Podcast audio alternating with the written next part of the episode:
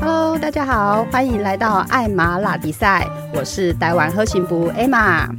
我很喜欢苏格拉底说过的一句话：“你的潜意识操纵的你的人生，而你称之为命运。”希望可以透过这个节目，让所有的姐妹们找到自己的一片天，找到自我价值。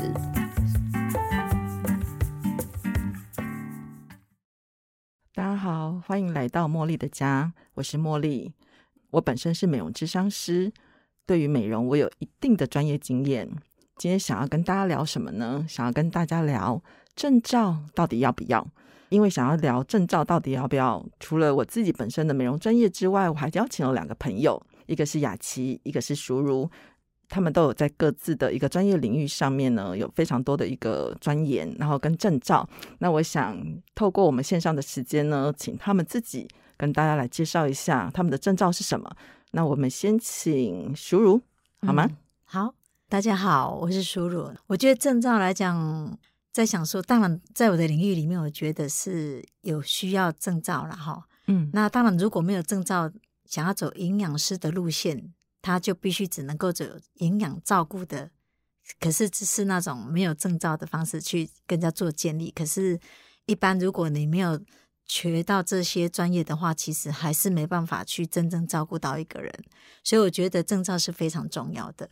嗯，不过我觉得像我小孩子啊。他现在是高二生，他是念的是那个职校。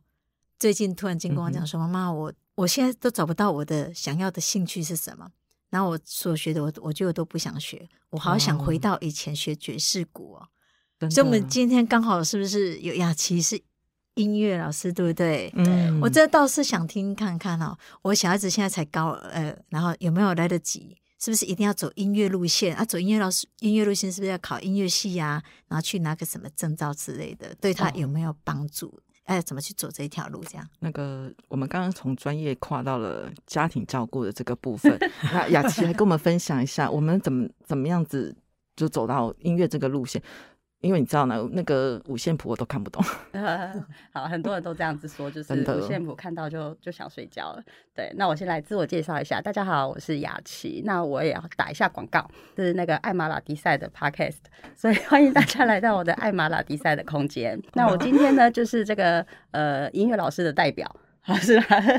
对，那呃，其实我觉得以输入来说，他们家的小孩。现在是高二嘛，然后他想要回到从前去从事这个音乐的这个部分。那其实，在你说证照到底重不重要呢？说重要，其实也是蛮重要。就像我们的学历一样，到底重不重要？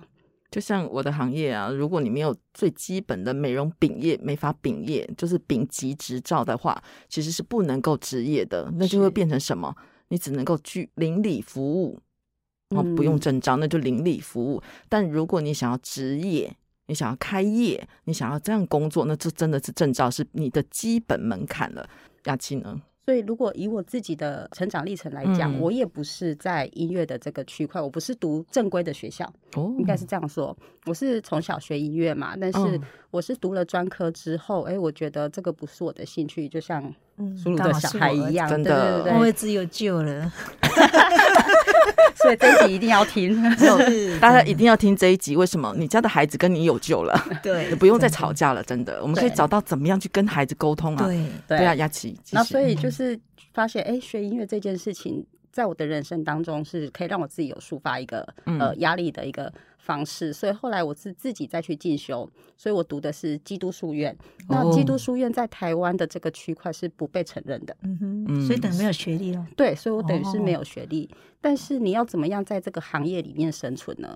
靠的就是实力，所以走实力，所以走音乐不用学历，只要也不能这么说，也不能说完全不用有证照的部分。你看很多学校，他必须聘请的就是要有。学历的他才会聘请你啊，所以我不能是去走真正的传统的对传统的教育体系，可是我可以走社团，我可以走幼儿园，我可以去音乐教室。所以你说我没有学历，但是我也在和和音乐教室待过啊，嗯，而且我不止一家，对，所以其实专业也还蛮重要的，我觉得。其实刚才雅琪谈到这件事情啊，就刚好我自己可以贡献一下，像我姐姐的小孩自己本身是自闭症。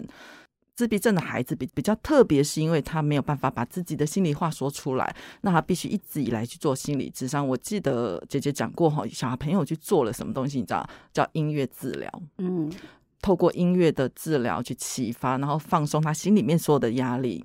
呃，我记得当时走正规的音乐教室是其实是不适合他的，因为正规的教育他那个音乐音乐之路，我想雅琪知道就是很辛苦，他先背五线谱就是这样。头看的都大了，他本身 你知道自闭症是坐不下来，你还叫他背谱，嗯，这有多为难的一件事情。所以他找的一个老师非常的特别，就是做音乐之商，然后音乐治疗的这个部分，然后启发他可以坐定下来之后呢，他可以完完整整弹一首歌。你看他多不容易，对不对？所以这就是我说的专业的部分，你不一定要有证照。有些老师他虽然他没有在正规的这个体系里面。成长得到了证书，但是他可能对小孩很有一套，他有办法去 handle 小孩，小孩可以听他的话。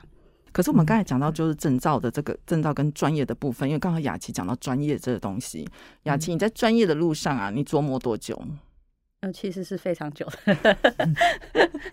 对，从专科专科不我应该说从小开始学习嘛。你从小开始学琴，那你只是到专专科的时候发现，哎，这个好像。蛮好玩的，可以变成我自己的一个职业，所以你才有点算是斜杠吗？就是，哎，那我那雅琪，我想问你啊，你在你的音乐领域，你学了哪些哪些音乐的器材？比如说，可能钢琴一定要嘛，对不对？对，然后还有学到哪些？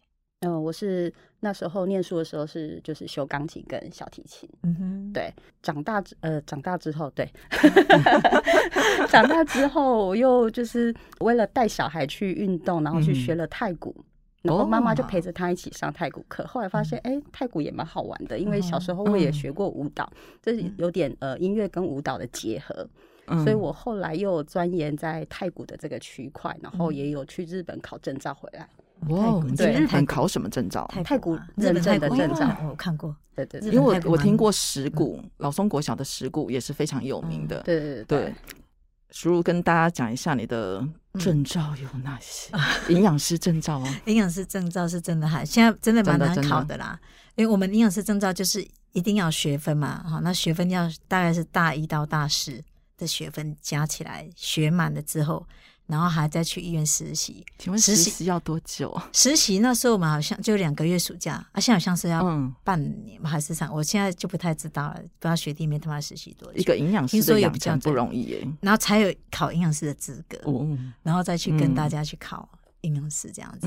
营养师很现在很多人都是念的我们营养系毕业，也是有一些学长哎学弟妹他们没有考营养师也有。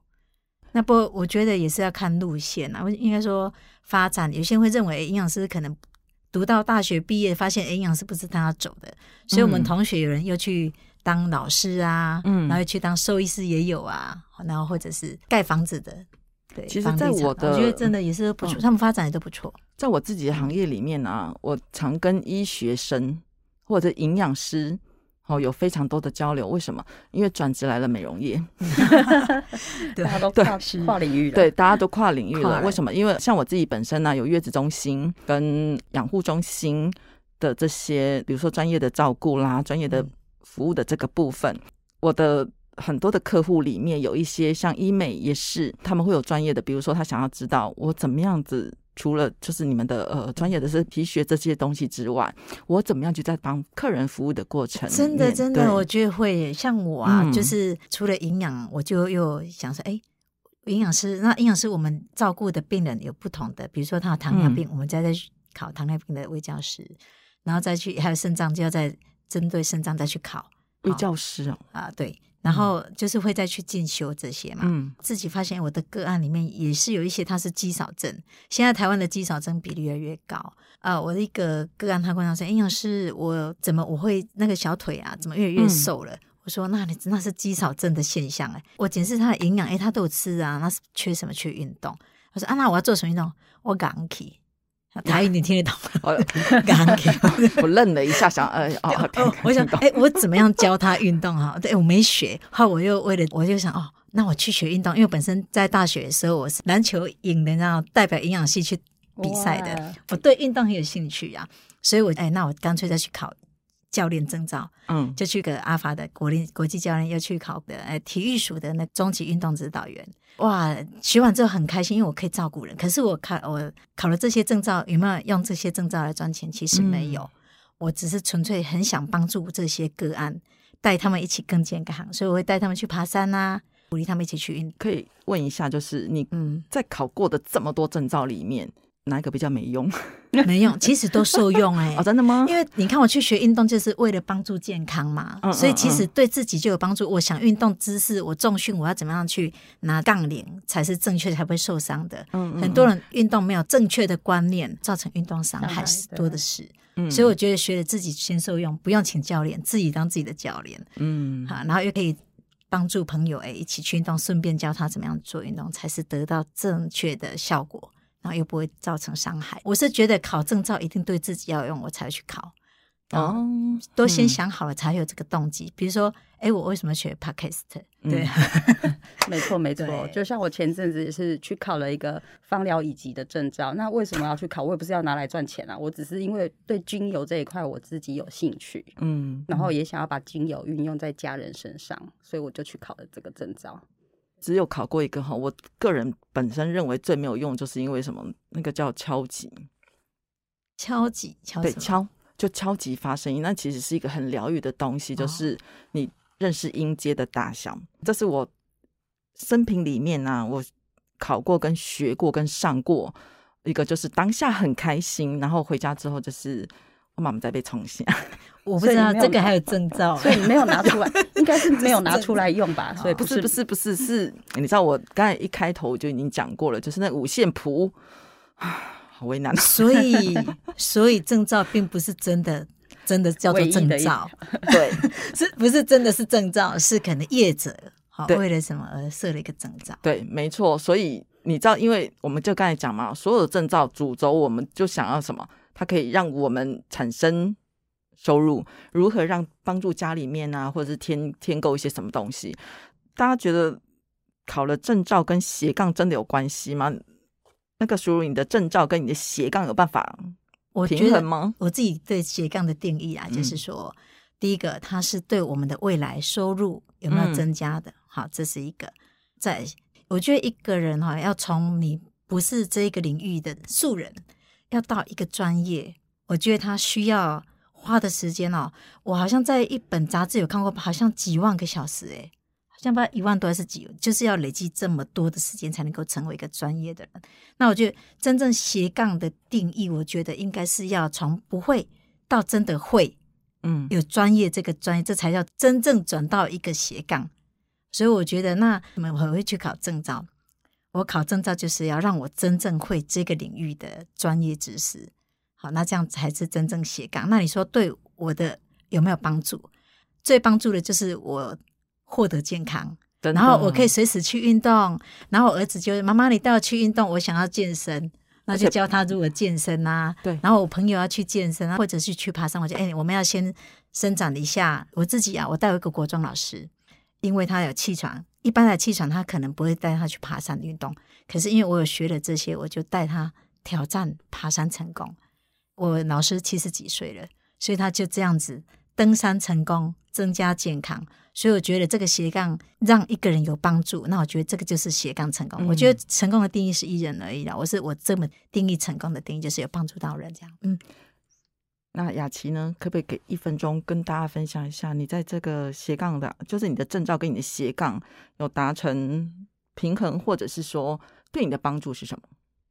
嗯，我觉得就是证照，就是像我们刚刚前面讲的，它也是一个基本的门槛。那当然没有证照的人，你也不需要担心，因为有很多事情，你只要有足够的专业，你还是可以在这个区块、这个领域做得非常好。那势必你自己就得花时间去做，多做一些学习。对，所以我觉得，嗯。有帮助就对了，对，词穷是好的。那今天的时间差不多，我想跟大家 就是做最后总结，就是其实不管你要做哪个行业，热情是一件非常重要的事情。有了热情，你就会有动力；有了动力，你就先去做。一次不行，两次不行，第三次我相信可以做到一定的收获。但是你永远都不做呢，就永远都没有开始，也永远都不会有结果。那胜利只有给努力的人，没错，那就是干也要坚持努力。今天的节目就到这边喽，我们下次见，拜拜拜拜，谢谢，期待两位的节目。